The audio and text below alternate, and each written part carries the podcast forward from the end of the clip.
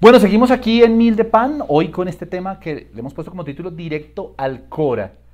Eh, y después de escuchar a estas parejas, quería antes de empezar el mensaje inspirarlos un poco, eh, inspirarlo en ejemplos reales de parejas que, pues, bueno, algunos de ellos son de nuestros mejores amigos, Sergio y Caro, los vimos crecer, los vimos enamorarse, eh, a Pipe y yo también, Jime y yo hemos tenido una, una relación de la que yo me siento, siempre me he sentido muy contento, muy eh, realizado también como hombre, eh, junto a Jime y ahora junto a, Luciana. Y quiero hoy compartirles algo que tiene que ver eh, justamente con eso. Directo al Cora es algo que quiere llegar a su corazón, algo que quiere tocar los corazones de ustedes que nos están viendo, que nos están sintonizando, que están ahí conectados. Y, y nace de una palabra que me daba el Señor y que creo que es muy bacana, y que nos debe enfocar a todos los seres humanos, a hombres y a mujeres. Es, nuestro punto de partida. Libro de Primera de Corintios, capítulo 14, el verso 1. Primera de Corintios 14, 1. Tiene una sentencia, un, un mandato claro. Y dice, nueva traducción viviente se lo va a leer, que el amor sea su meta más alta. Que el amor sea, y reciban esto de parte de Dios muchachos, que el amor sea su meta más alta. Es decir, uno puede en la vida pelear por muchas cosas, dar muchas batallas. Yo sé que todos estamos en una carrera por tantas cosas, por estudiar, todos estamos en una carrera por terminar la universidad o por empezarla o por sacar adelante un don, un talento. Pero la Biblia es clara, es contundente para decirnos, mire, sobre todas las cosas procure que el amor sea su meta más alta. Y cuando es su meta más alta, pues es algo que usted más tiempo concentración le va a dedicar. El amor nos define como seres humanos. Dice la Biblia que Dios no, no nos da amor, sino que Dios es amor en sí mismo. Dice la escritura, porque vamos a hablar de amor toda, si vamos a tener una, un mensaje eh, sobre sentimientos, creo que hoy le hemos dado un poco la vuelta, es mejor hablar, vamos a tener un mensaje sobre el amor y sobre lo que es el amor. Dice la escritura en 1 Corintios 13, 13, tres cosas durarán para siempre. Tres cosas durarán para siempre. La fe, la esperanza y el amor. Y la mayor de las tres es el amor. Y el propósito, primera de Timoteo 1.5, el propósito de mi instrucción, dice, le dice Pablo a su discípulo Timoteo, es que todos los creyentes sean llenos del amor que brota de un corazón puro, de una conciencia limpia y de una fe sincera. Y hoy vamos a hablar como de ah, dos retos o dos tipos de personas frente al amor, como algo que estamos viviendo hoy en el mundo, que, creo que muchos de ustedes lo van a entender, y voy a intentar a través de esta señal por internet conectarme espiritualmente con ustedes, que el Espíritu Santo nos permita tener una conexión sobrenatural en este momento para poder hablar a la situación que usted está viviendo, a cómo está su corazón y a lo que usted piensa de lo que es el amor, ¿vale? Entonces ahí quiero que estén muy concentrados, que fijen sus ojos en la pantalla, que si están haciendo otra cosa, la dejen, que si estaban jugando otra vaina, dejen de jugarla y que nos concentremos en algo que el Señor eh, nos quiere decir. Hay un pasaje que yo alguna vez compartí en Somos Uno, que está en el libro de Cantares, el, verso, el capítulo 3, el verso 5, que dice, yo os conjuro, oh doncellas de Jerusalén, por los corzos y por las siervas del campo, japonés avanzado, nadie entendió nada, que no despertéis ni hagáis velar el amor, que no despertéis ni hagáis velar el amor. Y para esta segunda, para este segundo capítulo, como hace ocho días les dije que el recapo era Salomón, pues me volví a encontrar con Salomón, que es el autor del Cantar de los Cantares, quizás una de las obras más importantes de la literatura y por supuesto de la Biblia sobre el amor, que nos define qué es el amor, pero que además es un poema de amor maravilloso que vale la pena leerlo eh, eh, varias veces y a profundidad. Lo tengo en tres versiones porque me gusta lo que las tres dicen. Esta dice que no despertéis ni hagáis velar el amor hasta que quiera. La nueva traducción viviente dice que no despertarán el amor hasta que llegue el momento apropiado. Y la traducción al lenguaje actual, me gusta mucho, dice que no molestarán a mi amada, ni la despertarán de su sueño de amor hasta que ella sola se despierte. hay dos tipos de personas allí que es de las que quiero hablar hoy, eh, con respecto a la forma en que viven, perciben, sienten lo que es el amor. El primero de ellos los voy a llamar los despiertos. ¿Sabe usted que dice? Que no despierten ni hagan velar el amor. O hay como dos grupos de personas. Los que lo despiertan y los que lo hacen velar. Y hoy vamos a empezar hablando de los que los despiertan. Y quiero hablar algo muy puntual. Y es que usted tiene que definir, definirse realmente qué es el amor. Yo lo que siento que hoy hay en el mundo y buena parte de los problemas que tenemos eh, en, el, ámbito sentimental tiene que ver con que la gente ha dejado de creer en el amor. Eh, muchos de ustedes, como yo, nacieron en hogares de padres separados, o donde hubo maltrato, o donde hubo infidelidad, o donde hubo dolor, o muchos de ustedes sienten que realmente esa promesa de, que vamos a llegar a un amor perfecto con ese príncipe azul, eh, ya no es un cuento que la gente se pueda comer. Y yo creo que el que nació a Cristo, que el que, como lo decía Pipe, cree en ese Jesús que murió por nosotros y que con esa muerte y que con ese mensaje transversal transmitió el mensaje de amor más poderoso de la historia, tiene que contagiarse de ese amor. Y lo que tiene que haber, y contrario a lo que muchos pueden pensar, ah, es que quién sabe si, si no les guste como que uno ame o como que uno se enamore, muchachos, de entrada. Y este mensaje tiene una premisa, el anhelo de mi corazón eh, y creo que los, que los que son cercanos a nuestro equipo lo saben, el anhelo de mi corazón es que la gente se enamore. Es que ustedes vivan historias de amor. Es que vivan eh, esas historias en las que uno yo va a los matrimonios y se los chilla, porque la gente está muy enamorada y porque el ambiente es muy bacano y porque el hombre le dice unas cosas a la mujer tan bellas que uno dice, Dios mío, así uno sea el más machito de los machitos, no tiene otro camino que terminar ahí escurriendo lágrima eh, de la emoción. A mí personalmente siento que Dios me habla mucho sobre el amor y es un tema que me gusta predicar, que me gusta compartir y que me gustaría que ustedes se pudieran contagiar. A pesar, como ya lo dije, de que muchos de ustedes han vivido situaciones adversas, de que para muchos de ustedes la promesa de amor en sus hogares o en sus vidas no llegó a buen puerto, fracasó. Pero bueno, la Biblia dice que en Cristo somos una nueva criatura, que somos una nueva chura de Dios, una nueva creación de Dios, a partir de nuestra experiencia con Jesús. Por eso lo primero que tienes que hacer seguramente será conectarte con Jesús. los despiertos, entonces dice la escritura, hasta que no la despiertan hasta que ella se despierte sola, hasta que llegue el momento apropiado. Los despiertos son aquellos que simplifican el amor. Cuando usted no cree en el amor verdadero, lo que termina haciendo es simplificándolo, es convirtiéndolo en una moneda barata. Cuando usted se enamora de muchas a la vez, por ejemplo, es porque para usted el amor no es una cosa profunda.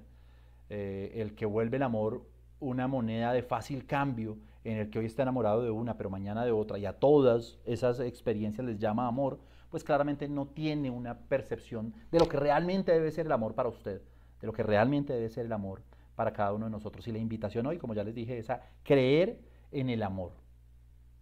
Eh, los que les echan los perros a todo el mundo, el que siente eh, que, el amor es como salir a pescar y tirar unas trampas.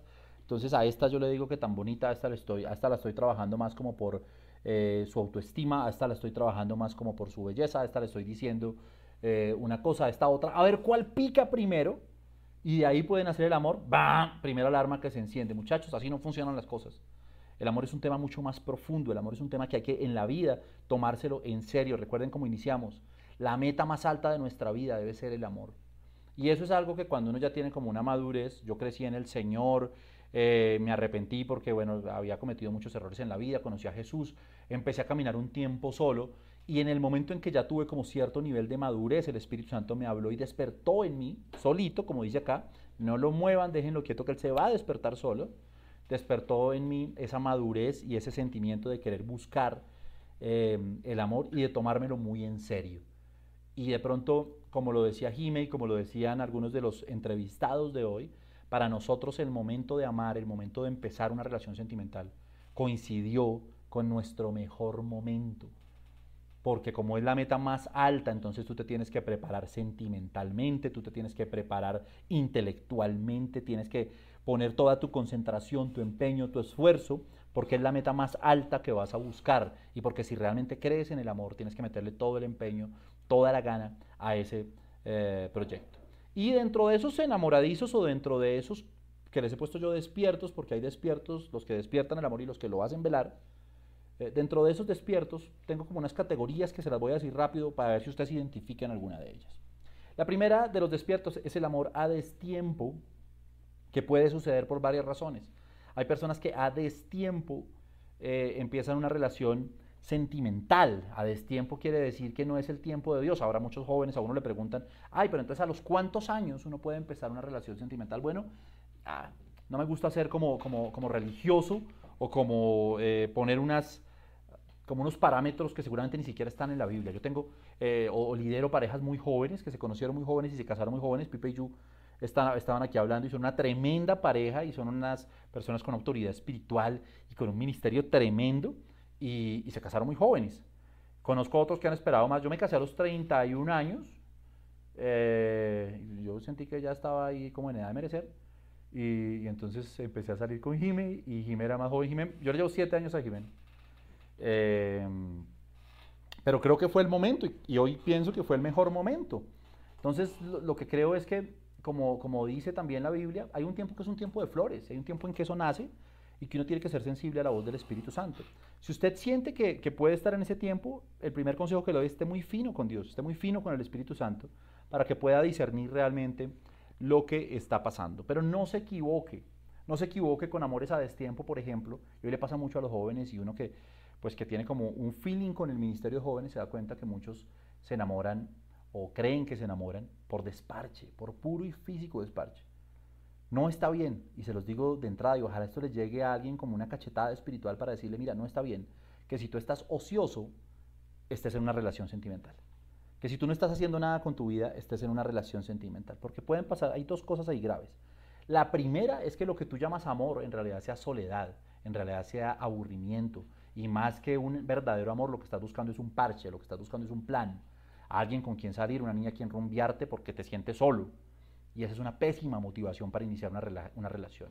Y lo segundo es que en medio del ocio, cuando empiezan esas relaciones, eh, pues el diablo estará hecho.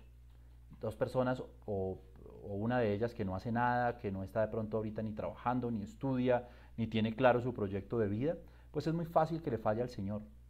Eh, entonces, ese, ese primer momento, esas relaciones a destiempo, en las cuales en realidad lo que hay es una necesidad de llenar un vacío, ese vacío lo puede llenar Jesús. Y esa es la invitación que nosotros hacemos. Antes de empezar a pensar en otras cosas, primero soluciona tu problema. Primero soluciona tu problema de soledad llenándolo con, lo que, con el que realmente va a llenar ese vacío. Ese vacío no lo va a llenar una persona. Ese vacío lo va a llenar Jesús. Y cuando ya lo llene y estés maduro, eh, ahí sí empieza a pensar en ofrecerle o en entregarle tu corazón a alguien. Te doy un consejo así rápido. Mira que cuando tú le entregues tu corazón a alguien, le entregues la mejor versión de ti. No la peor. No cuando estás en la mala, no cuando estás llevado, no cuando todavía estás en vicios, no cuando todavía hay pecado oculto, no, cuando sabes que todavía eres muy inmaduro.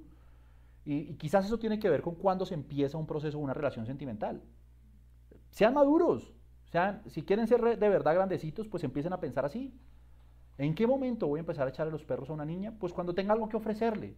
¿Algo que ofrecerle en qué? En todas las áreas de mi vida, cuando yo intelectualmente sea un man carretudo, una, persona que sea interesante hablar, mantener una conversación, no que nos mantengamos horas pegados a un WhatsApp diciéndonos estupideces, mandándonos eh, em, GIFs, porque no tengo más en mi mente ni en mi intelecto que eso.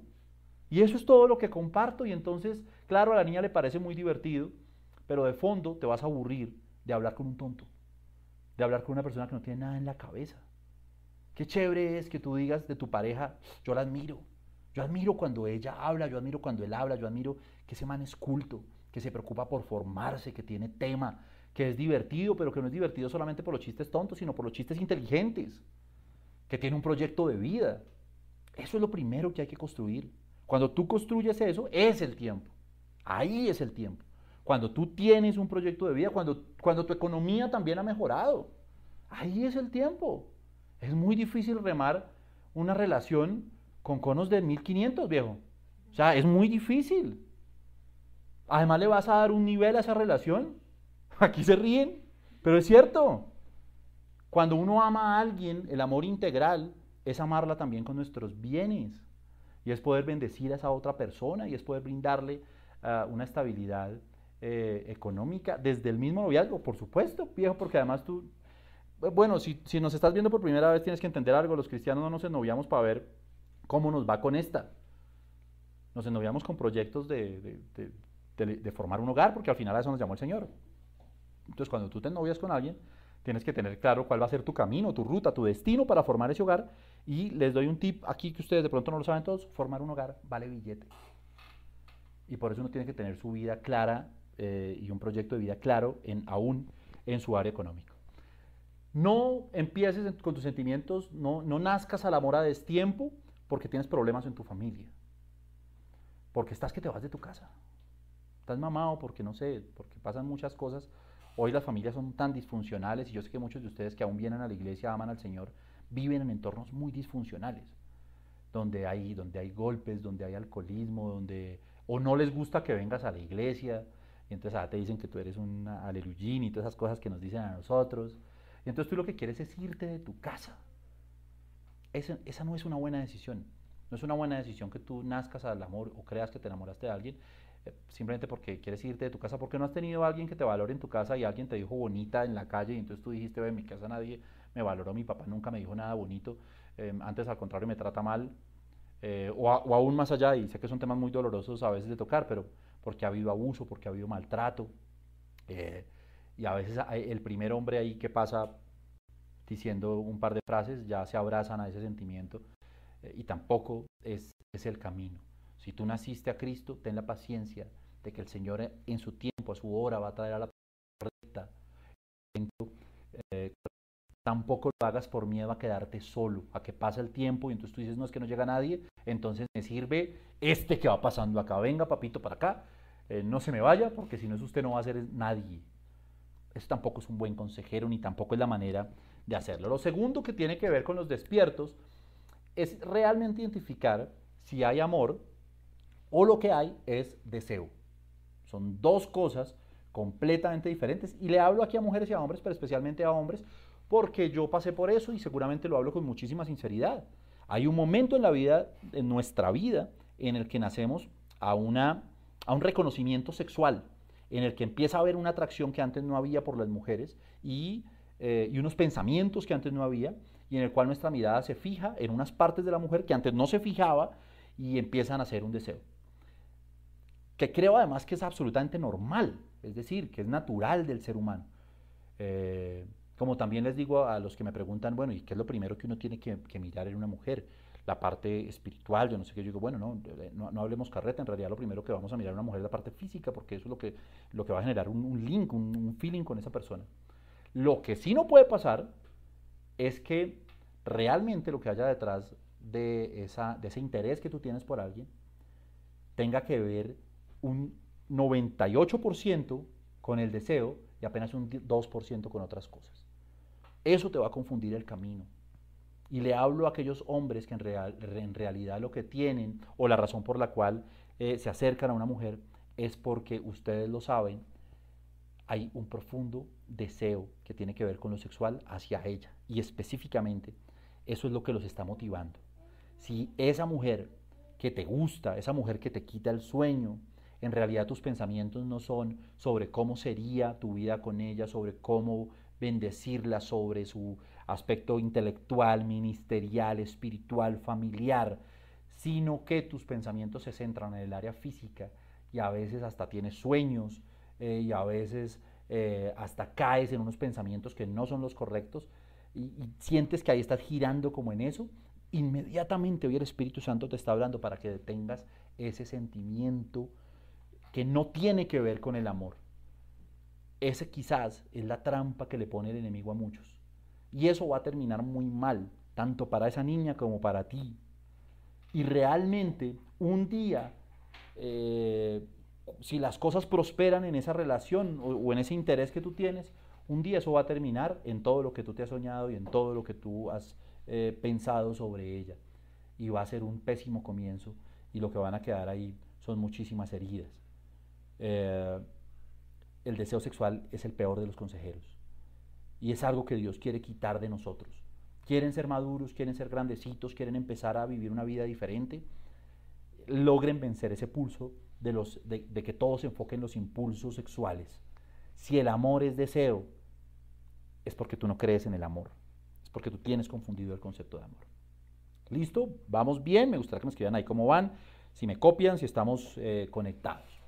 Lo tercero dentro de los despiertos es entender que el amor no, no te hace grande. ¿sí? Ah, me, la jugué por un comercial que había alguna vez que, decía fumar no te hace grande. Y yo, y ¿sabe por qué lo digo? Porque cuando yo empecé a, yo, fumé mucho tiempo, ah, por supuesto antes de conocerte Dios, eh, y, tengo que confesar que yo me miraba al espejo fumando y yo decía, me veo muy play. O sea, me veo como, o sea, el hombre Malboro come chitos al lado mío. Yo me veo muy papi con este cigarrillo y botaba el humo así y tal y me miraba y yo decía, y me envicié, terrible, ¿sí? Porque uno piensa que hay cosas, que hay ritos que son un paso a la adultez, pero que son falsos. Y entonces alguien piensa, oye, tener novia es ser grande, y ya me van a ver diferente, y entonces mis amigos ya me van a saludar diferente porque llego ya con esta hembrita ahí cogido de la mano, y entonces ya eso es como que, como que socialmente es un rito de paso a la adultez. Y algunos eh, experimentan eso.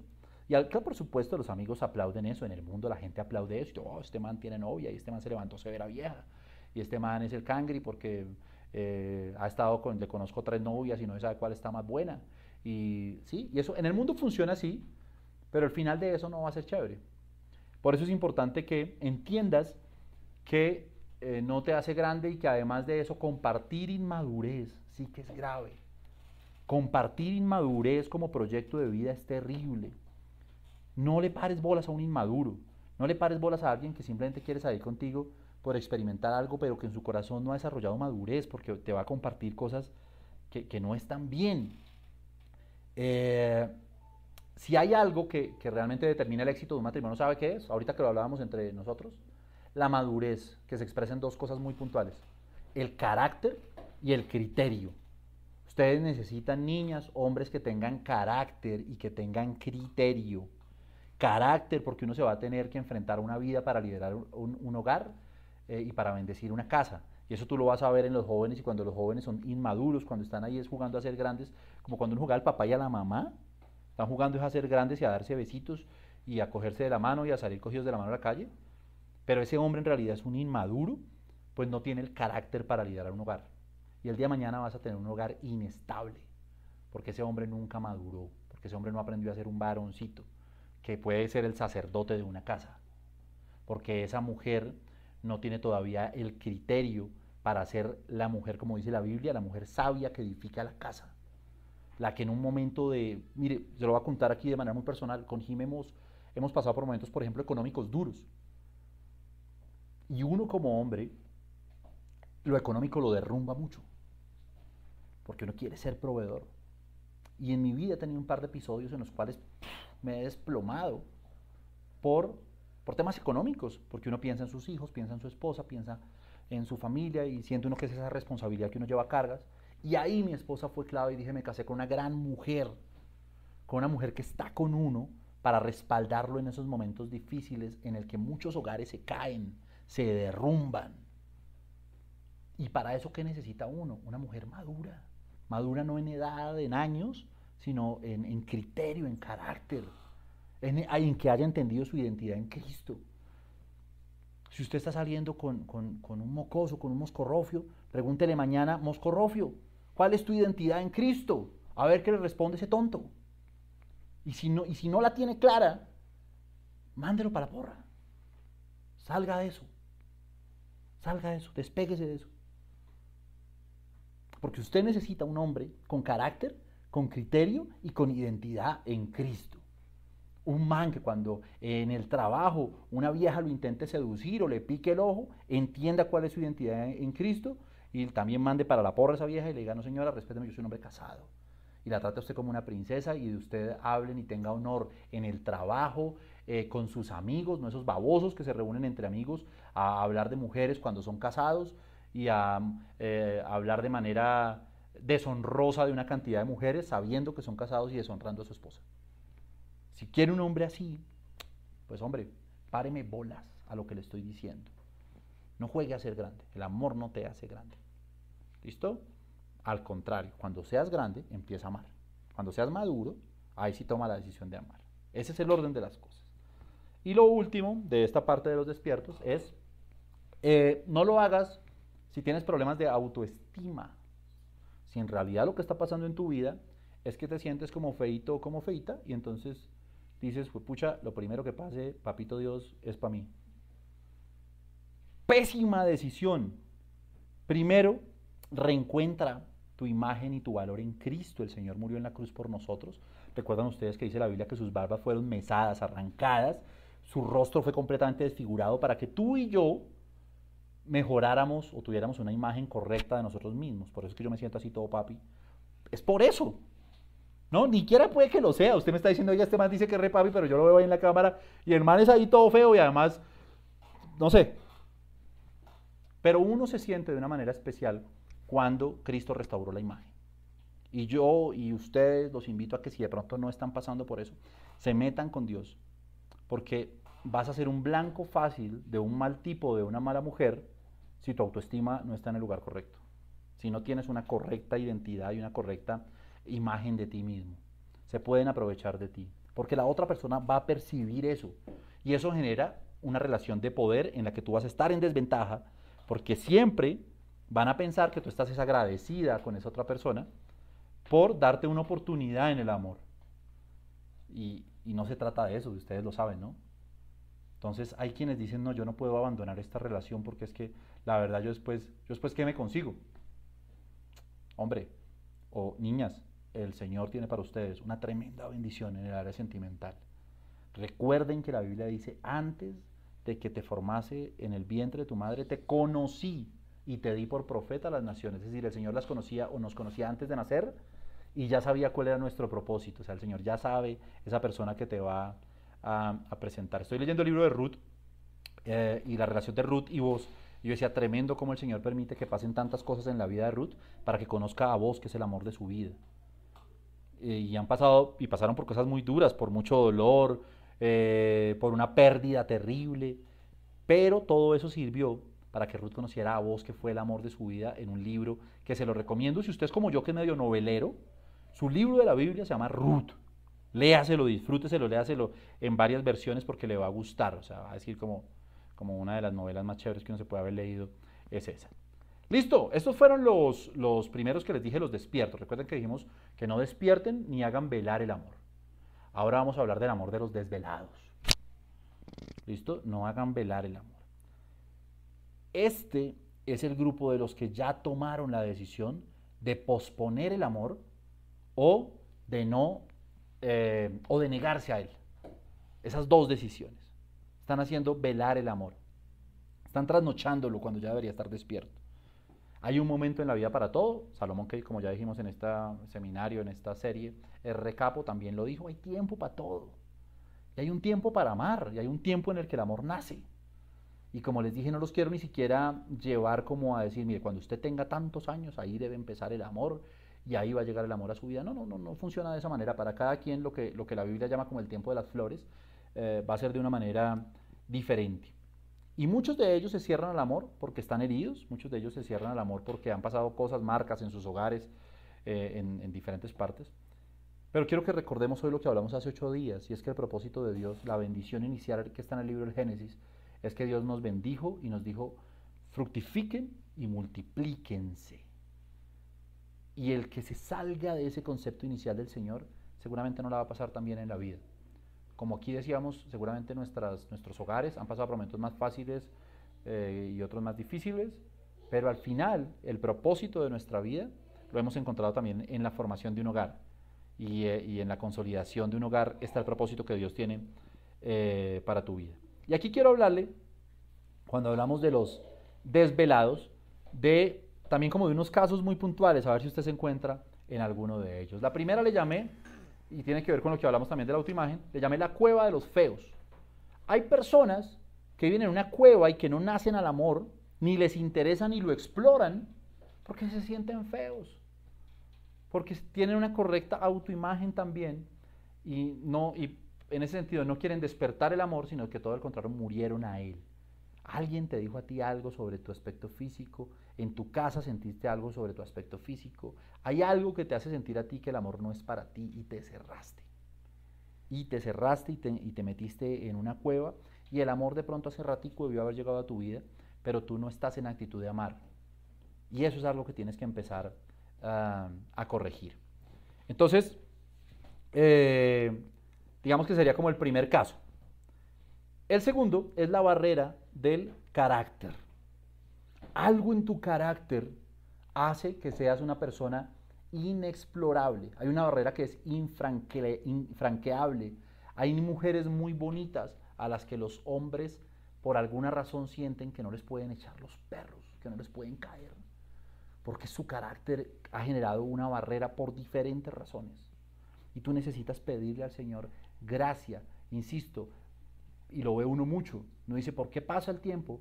Y hay mujeres que no encuentran a la persona ideal. ¿Por qué pasa el tiempo? Y hay hombres que no encuentran a la persona ideal. Y uno dice, miremos cómo están.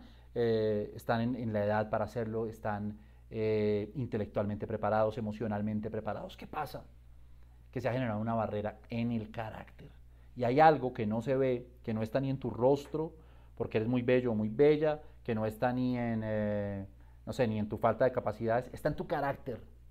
Hay algo en tu carácter que está limitando el amor y lo estás desvelando. Y tienes que identificarlo para que puedas nacer a eso que Dios eh, tiene para ti. Son esas personas que a veces se perciben como superiores, mujeres y hombres que se perciben como inalcanzables, como muy difíciles de, flanquear esos, eh, esas barreras son aquellos que han desarrollado la antipatía. Yo, yo tuve una lucha con Dios y yo cuento las cosas porque además así me han pasado. Eh, y es que mucha gente me consideraba muy antipático, muy creído.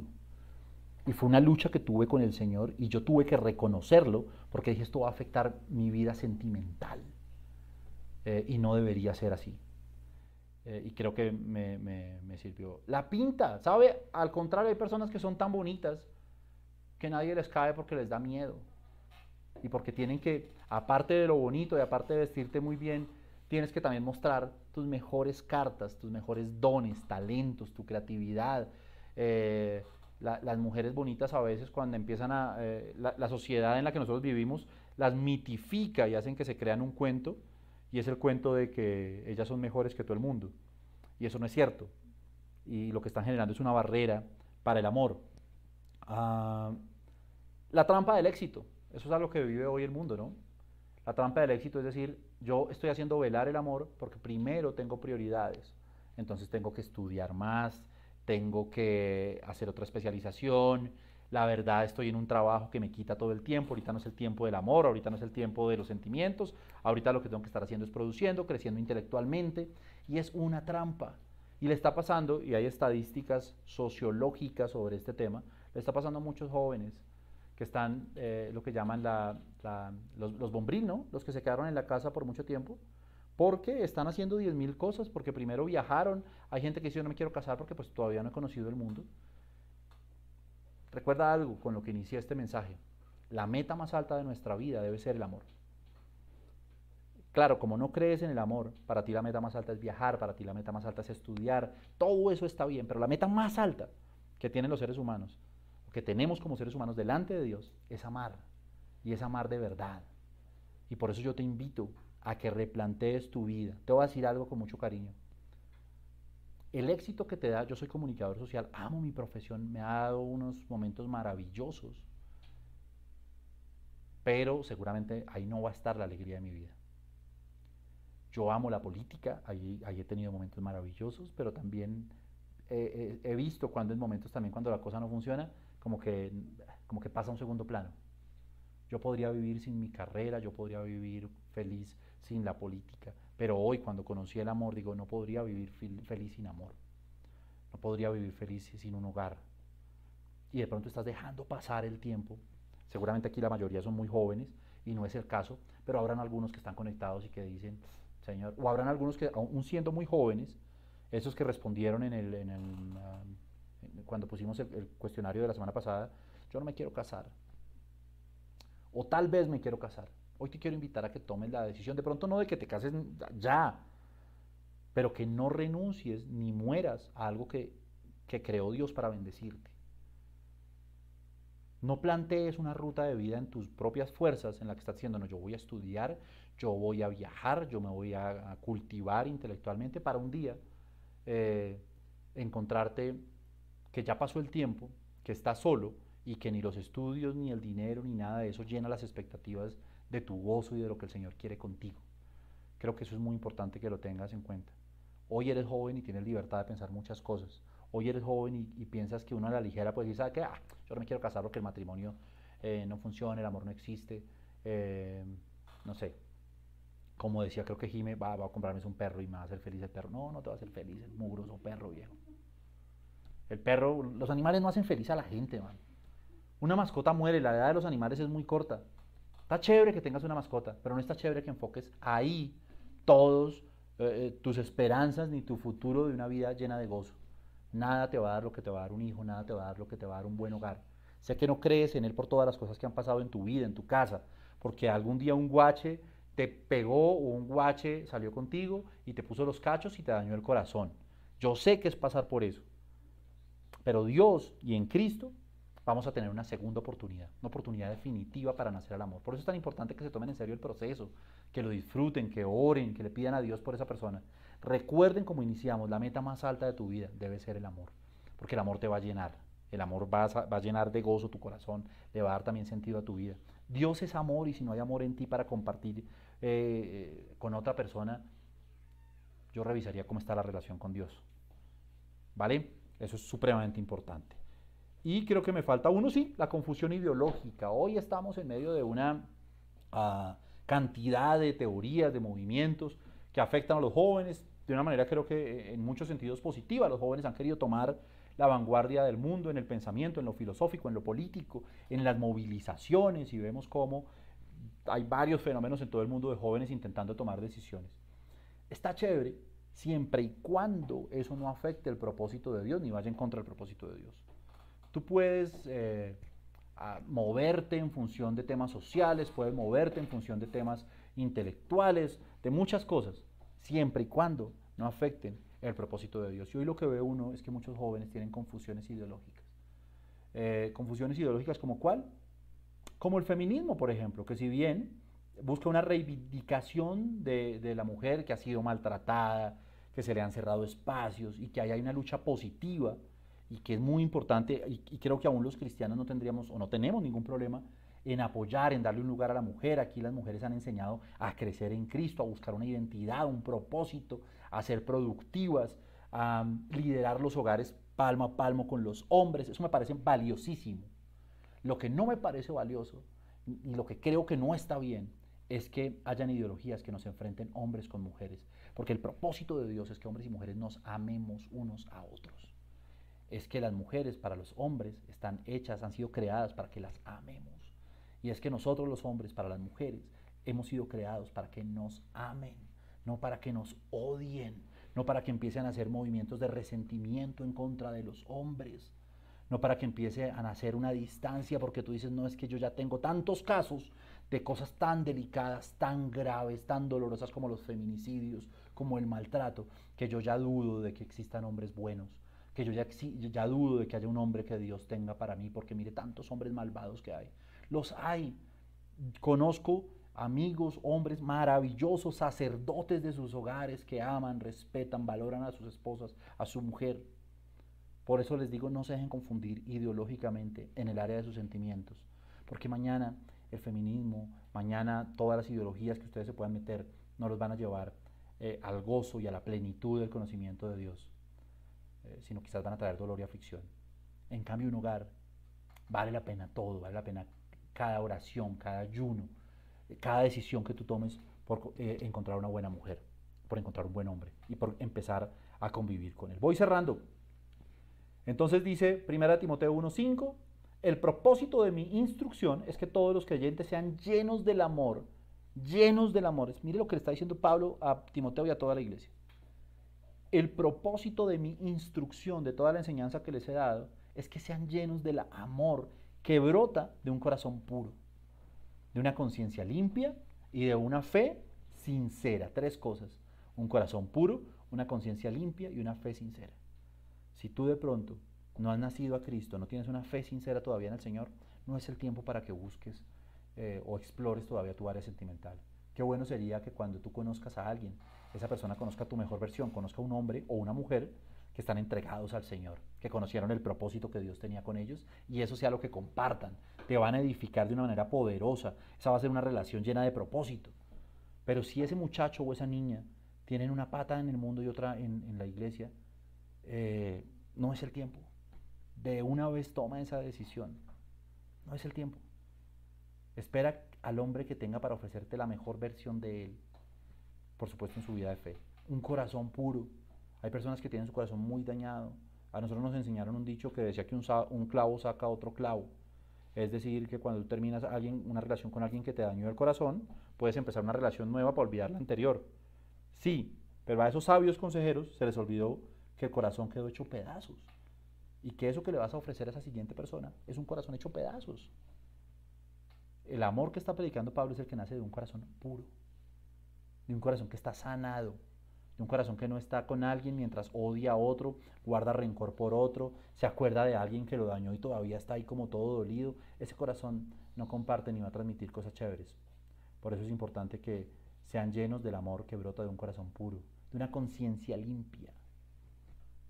Si tú sabes, querido joven o jovencita, si tú sabes que estás esclavo a la pornografía, no es el tiempo para iniciar una relación con nadie ni para explorar esa área porque tú estás afectado en tu área sexual, no tienes una conciencia limpia y lo que vas a compartir con esa persona no está chévere. Va a ser quizás tu peor versión. Espera, espera, métete con Dios. Si realmente vas a darle ese nivel al amor de que sea tu meta más alta, sal de la pornografía, sal de la inmoralidad, para que puedas entregarle una conciencia limpia a esa otra persona. Una conciencia limpia para amarla, para tener un concepto de esa otra persona bonito.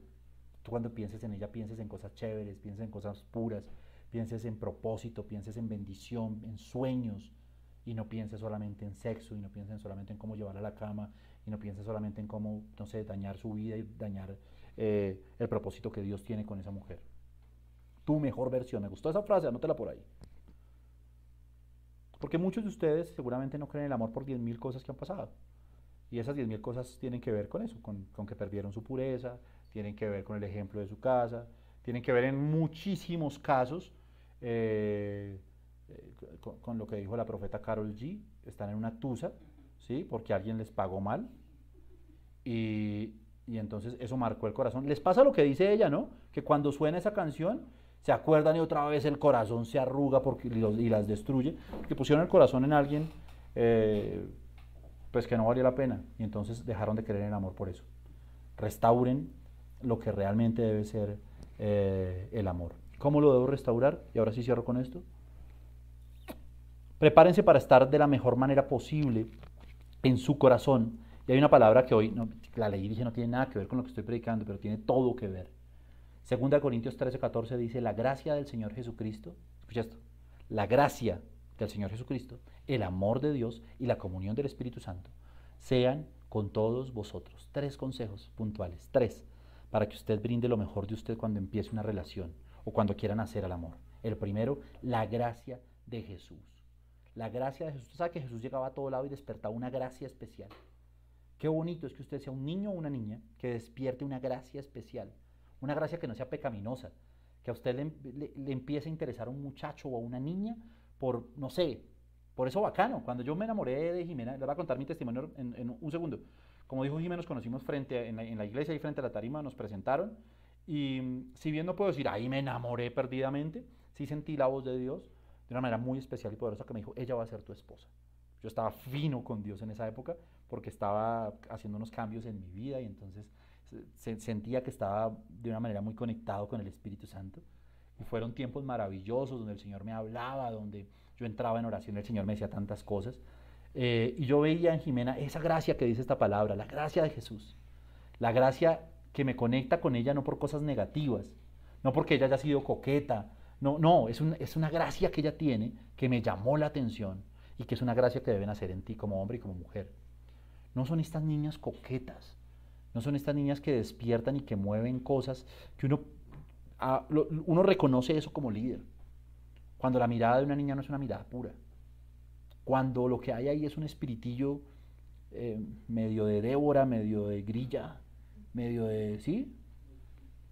Que no es puro, que no es, que no es una belleza bonita, sino que es una belleza seductora, que lo que quiere es como intentar como seducir, que bota una mirada, como dijo Pedro Escamoso, una, la 35 corta, ¿sí o no?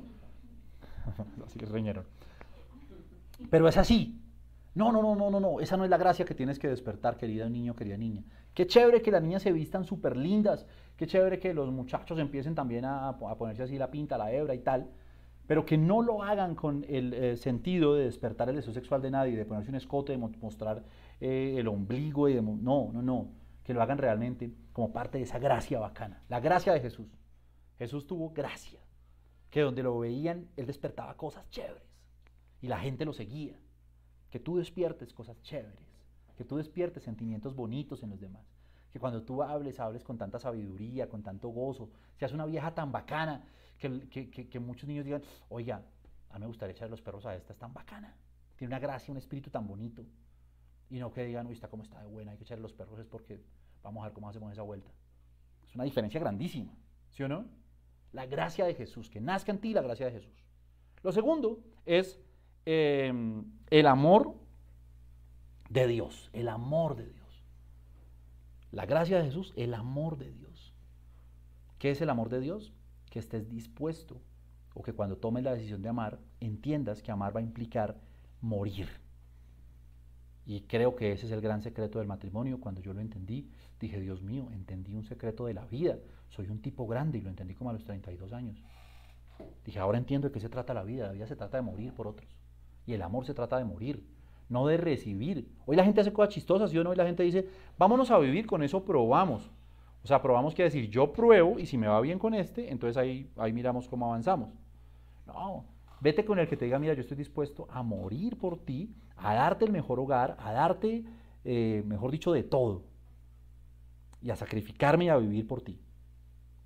El amor de Dios, como decía Pipe, eh, amen a sus esposas, propónganle un estilo de vida a, las personas a las que les van, con las que quieren vivir su vida, así como Cristo amó a la iglesia y dio su vida por ella.